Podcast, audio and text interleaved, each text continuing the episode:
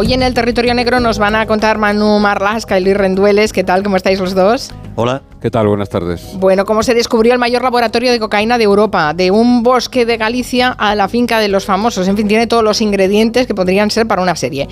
¿Qué os parece si empezamos por el final? Porque seguro que hay oyentes que a lo mejor lo recuerdan el Día del Padre, eh, en San José, el 19 de marzo, hubo un atasco enorme en la Nacional 6, en el peaje. Cientos de ciudadanos que volvían a Madrid para trabajar al día siguiente se quedaron ahí en la caravana, ¿no?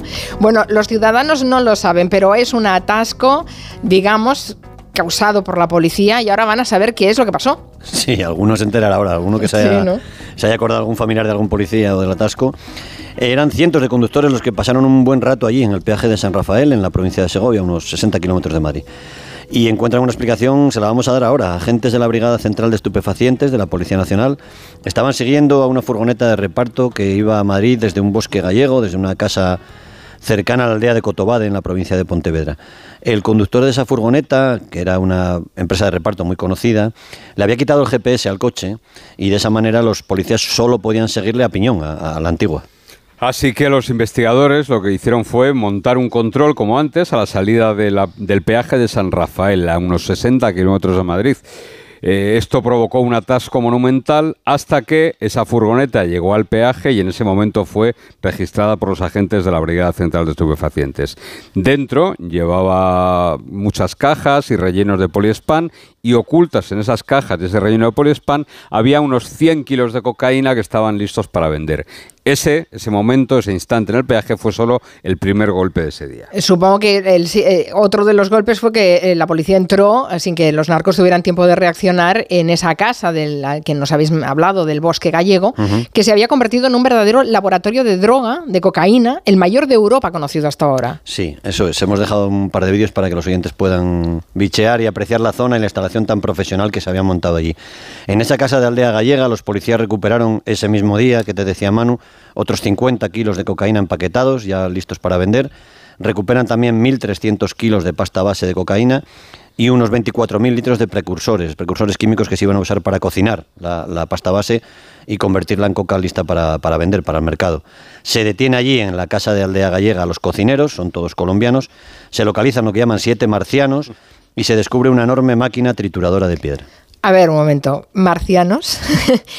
Eh, ¿Qué es eso de los marcianos? Ahora contamos todo. Mira, la tendencia de las grandes organizaciones de narcotráfico, en Colombia y México, que son las dos potencias mundiales de esto, es traer pasta base de cocaína de coca y convertirlas aquí en el clorhidrato de cocaína, es decir, en la droga que se consume, ¿no? Eh, aquí en Europa convertirla.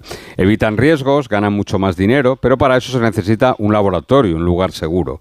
Allí los cocineros mezclan esa pasta base de la cocaína con un montón de precursores, de productos químicos, ácido sulfúrico, éter, otros, no vamos a ponernos a dar la receta aquí, evidentemente, y es un proceso muy delicado y ahí intervienen lo que se llaman los cocineros. También hay un notario que da fe desde el bosque gallego a la organización de que todo se está haciendo bien. ¿Y los marcianos? los marcianos son dispositivos cilíndricos que se usan para acelerar ese proceso, para que no se ah. tenga que hacer a mano. Había siete de esos marcianos en la nave gallega y la máquina, la trituradora de piedra, era la tapadera, era el lugar donde se había metido la cocaína para meterla en, en Portugal y luego en España. Se desembarcaba en el puerto de Leixoes, en Portugal, y se llevaba luego la casa gallega apenas a unos 150 kilómetros de distancia. Para hacernos una idea de lo profesional que era todo, los especialistas del GOI de la Policía Nacional tardaron 14 horas en reventar, en abrir una de esas máquinas de piedra que escondían la cocaína. Y supongo que ese laboratorio estaría funcionando a pleno rendimiento, obviamente, ¿no? Mm, Los beneficios enormes, incalculables. Eh, pero vamos a un poco hacia, atrás, porque claro, hemos empezado un poco por el final, cuando empieza eh, la operación de desarticulación de todo esto. Mm. ¿Cómo, ¿Cómo llega la policía hasta esa aldea gallega? Y además creo que no hay narcos gallegos implicados en este caso. No, no, no, no. A ver, te cuento, en cuanto al dinero que generaban, un kilo de pasta base de coca se vende en el lugar de producción, es decir, en Colombia, a unos 500, 800 euros, dependiendo de la zona. ¿eh? El clorhidrato de cocaína, es decir, la coca como la conocemos ya cocinada, se vende a unos 3.000 euros más o menos. En las calles españolas, ese kilo que en Colombia, en origen, está a 3.000 euros, aquí se cotiza entre 25.000 o 30.000 euros. como ves, es un negocio con unos márgenes brutales. Madre mía, sí. En esta historia, la primera pista de este laboratorio, el primer hilo del que tiró la policía, fueron dos narcos que viven, vivían, ahora están en la cárcel, en la isla de Gran Canaria. Dos tipos discretos, de perfil bajo, pero que eran ya viejos conocidos de la Brigada Central de Estupefacientes. Nunca habían podido detenerlos, pero digamos que los tenían en el radar, tenían claro a qué se dedicaban, a pesar de que uno de ellos tenía una empresa de reformas y de obras. Uno de estos dos canarios tenía además una relación sentimental con una chica de origen venezolano. Y la madre de esa chica tiene una casa de aldea muy bucólica allí en la provincia de Pontevedra. Un año antes de que todo termine, de que la policía desmantele todo, una empresa alquila esa casa y va a convertirla en la sede del laboratorio de cocaína. Solo un año antes ¿eh? de, que la Sí. intervención policial. Bueno, no, no será tan fácil como eso. Las investigaciones de narcotráfico, por las veces que aquí nos habéis contado algunas, son un puzzle muy complejo. Muy, muy complejo. La nave, fíjate, la nave se pone a nombre de una empresa del País Vasco, que es una empresa dedicada a la venta de chatarra, y esa empresa es la que trae a su nombre un- a España una máquina para triturar piedra, algo que tiene cierta lógica. De hecho, esto es un negocio enorme. La máquina iba a ser utilizada después en asuntos de chatarra, pero esa máquina, esa trituradora, es de origen mexicano. Así que todo parece que un cártel mexicano está detrás de esa operación tan ambiciosa. Los cocineros detenidos sin embargo, son colombianos, por lo que la policía piensa que los mexicanos son los inversores, los que ponen el dinero y la máquina para esconder la pasta base, y los colombianos lo que ponen son el capital humano, los expertos y la logística del laboratorio. Vamos a, resumir un poco porque es que aquí aparece mucha gente. Ah, tenemos dos narcos de Canarias, una novia venezolana, una casa en una aldea gallega, un chatarrero vasco, dinero de México, cocineros de Colombia. Bueno, coordinar todo esto. ¿Quién, quién lo hace? Porque, claro... Pues no se hace desde la aldea gallega respirando productos químicos ni aislado del mundo, lógicamente. El, digamos, coordinador desde España, el responsable local de todo esto, era un tipo llamado Hernando Sánchez Rey, que es hermano de un narcotraficante muy conocido, Germán Sánchez Rey, alias el Coletas, que está en la cárcel. El Coletas fue, en sus años buenos, en sus años dorados, enlace desde España de un traficante colombiano llamado el Loco Barrera. El Loco Barrera, que lleva muchos años preso en Estados Unidos, fue un tipo muy poderoso. Fue casi el sucesor de Pablo Escobar en, en su día.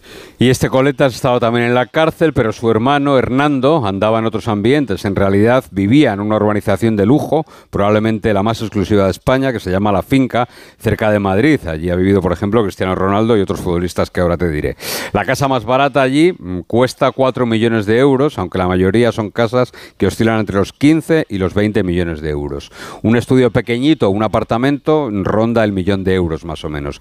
Allí, en la finca, en Pozuelo, viven o han vivido Alejandro Sanz, Fernando Torres, Cristiano Ronaldo, como te decía, Iker Casillas, David Bustamante, Cristina Pedroche y, por supuesto, hay controles de seguridad a la entrada, salida, está absolutamente plagada de cámaras y es un sitio donde es muy difícil pasar inadvertido.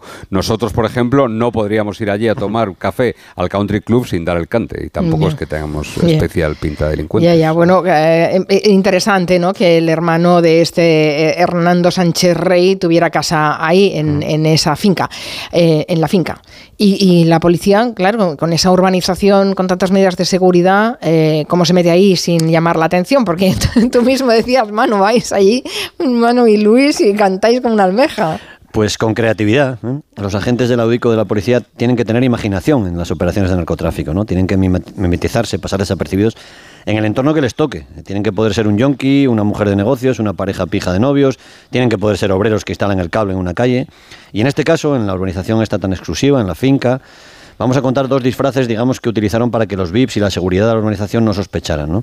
Algunos policías se hicieron pasar por repartidores de Amazon Ah. y de esa manera podían entrar y salir constantemente de la finca. Y otras veces se hicieron pasar por pijos, por gente rica. Pero para eso, además de usar alguna ropa que no usan normalmente, tuvieron que usar coches de lujo. Coches de lujo que habían requisado antes a otras organizaciones de narcotraficantes. Estaba repasando mentalmente yo a los policías del Audico Central a ver cuál. cuál- ¿Cuál daría, el, cuál, cuál daría el perfil, no? Bueno, se supone que están Hay preparados alguno y para alguna que sí, sí, sí. Seguro que pueden, eh, que son camaleones, ¿no? Se pueden meter en cualquier ambiente sin dar demasiado el cante, pero bueno, está, está bien saberlo. Eh, son dos meses, eh, ya hemos dicho, ¿no? Que un año, a pr- a prácticamente un año antes de que se desarticule todo esto, es cuando se alquila esta casa en esa aldea de Galicia. Por tanto, son mm, diez meses mm, tirando de esos hilos. Eh, Canarias, recordemos, País Vasco, Colombia, Galicia y esa urbanización de lujo en, en Madrid. Vigilando a ese capo. Mm, eh, qué complicación, es una operación muy complicada, ¿eh? Sí, los policías empiezan ya a seguir a piñón a, a, Hernando y comprueban, por ejemplo, que gastaba, tenía unos gastos en torno a los 15.000 euros al mes. Acudía con frecuencia. Qué vida tan modesta llevaba. Bueno, sí, hay, hay años que no gastamos eso, Luis y yo. Acudía con frecuencia a una cadena de gimnasios, hacía una vida bastante tranquila, bastante relajada, no cotizaba a la seguridad social precisamente, no tenía oficio conocido y a veces fue complicado, pues porque, porque los policías mimetizados se cruzaban, imagínate, con Fernando Torres o con cualquier otro famoso y podían ser confundidos con periodistas o con paparachis que a veces intentan colarse por la zona. Pero todo salió bien porque entiendo que la gente de la Brigada Central de Estupefacientes eh, se tomó muy en serio su papel de, de pijo ahí en la finca. Claro, y llega el Día del Padre, se entra en ese laboratorio de Galicia, en las casas de Canarias, también en esa urbanización de Madrid, una caravana que no veas por los controles que muchos de los oyentes a lo mejor padecieron, y decís que se, eh, evita el funcionamiento de esta fábrica, este laboratorio de cocaína, posiblemente el operativo, el más, el más grande de, Europa en funcionamiento, pero también un delito medioambiental. Sí, esto se está empezando a perseguir ya en muchos sitios de Europa. En el laboratorio, para, fabricar cocaína a partir de esta pasta base, necesitas eh, productos químicos letales. En este laboratorio gallego había 24.000 litros de productos como ácido sulfúrico o éter que iban a ser vertidos después de producir la cocaína al río, que estaba cercano a la casa, con lo cual iban a arrasar cualquier signo de vida en, en la zona.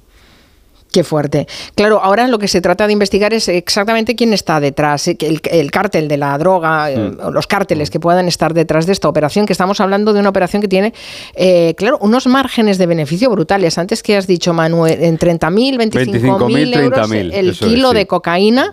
y ese laboratorio, ¿cuántos kilos podía 200, 200, 250 kilos al día bueno, era capaz de producir. Es que mm. imaginaros, es que es una cantidad de dinero bárbara. Mm. La máquina, lo que pues, sobre los dueños de la droga, pues mira, la máquina taladradora, como hemos dicho, es mexicana. Los cocineros que estaban trabajando ya eran colombianos. La financiación sí que parece que llega desde México y esa logística de la eh, parece que llega de Colombia parece que hay una especie de UTE, de Unión Temporal de Empresas, en este caso Unión Temporal de Narcos, para montar en España ese gran laboratorio. ¿no? Y una de las pistas que sigue ahora la policía es, como tantas otras veces, la firma, el sello, el logo que se iba a poner en los paquetes de cocaína. Ah, sí, van con logo los paquetes de cocaína, como quien marca una res o que, mm, una marca de zapatillas. Los narcos de prestigio, los que se tienen por narcos serios, sí que firman su material. ¿eh? Colocan mm. un logo sobre los paquetes de droga, a veces también sobre la cocaína misma. Es una forma de garantizar la calidad del producto, una especie de sello de denominación de origen, como el vino o como los quesos. Sí, a la vez, ojo, esos logos también son una medida de seguridad. Si alguien descuida, roba esa droga y trata de colocarla en el mercado, todo el mundo sabe de quién es el verdadero dueño de esa droga. Los narcos más veteranos empezaron teniendo detalles o recuerdos para los policías o jueces que los investigaban y les daban la turra, ¿no? Les daban la lata. Por ejemplo, Uffiziet Tincaya, uno de los reyes de la heroína, un, un turco con de origen kurdo, solía enviar su droga envueltas en lazos de colores, casi siempre azules, y una vez incluso dejó una nota en un alijo que fue descubierto por la policía aquí en España y ponía a la salud de mi amigo Baltasar Garzón, oh. que era el juez que le había perseguido y que había conseguido, por cierto, que fuese detenido en España. Bueno, encima recochineo, ¿no? ¿Y hay luego en esta, en esta droga del laboratorio de Galicia? Sí, sí, los 150 kilos que cogió la policía en esa furgoneta y luego en el, en el bosque gallego, que estaban ya empaquetados y listos para vender, tenían todos el logo de Superman. Ah. el, personaje de cómic.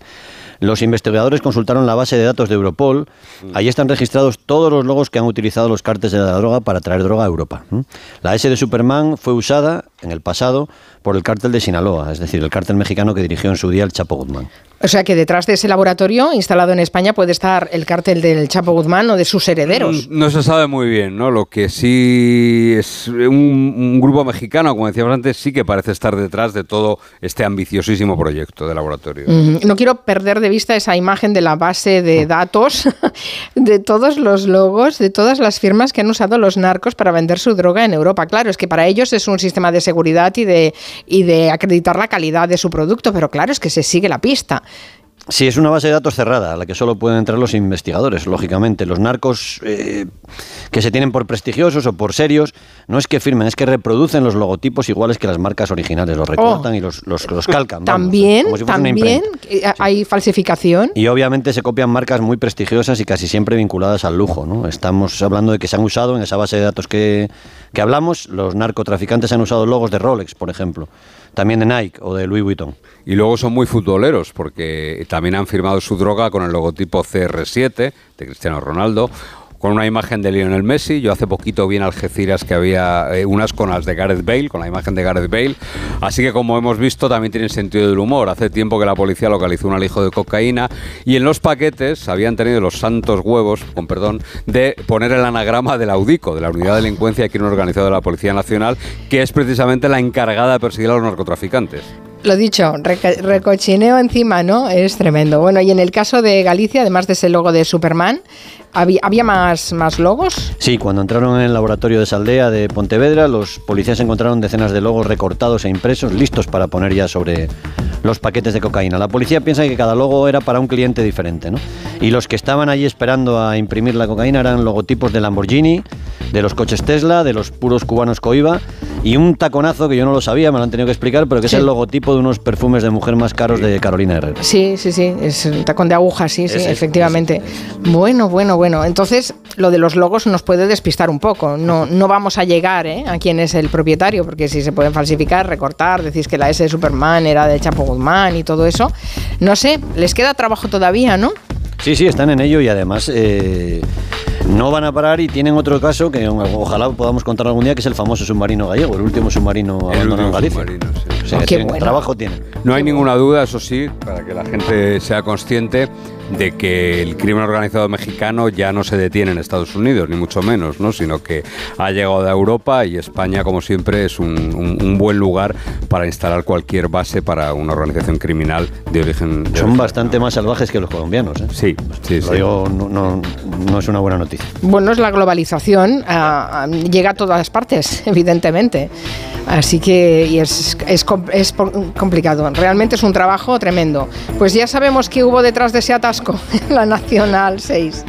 No os pillo a vosotros, ¿no? Ninguno de los No, dos. no, no. Manu Marlasca, Luis Rendueles, gracias. Hasta el próximo Territorio Negro. Adiós. Hasta luego. En Onda Cero, Julio.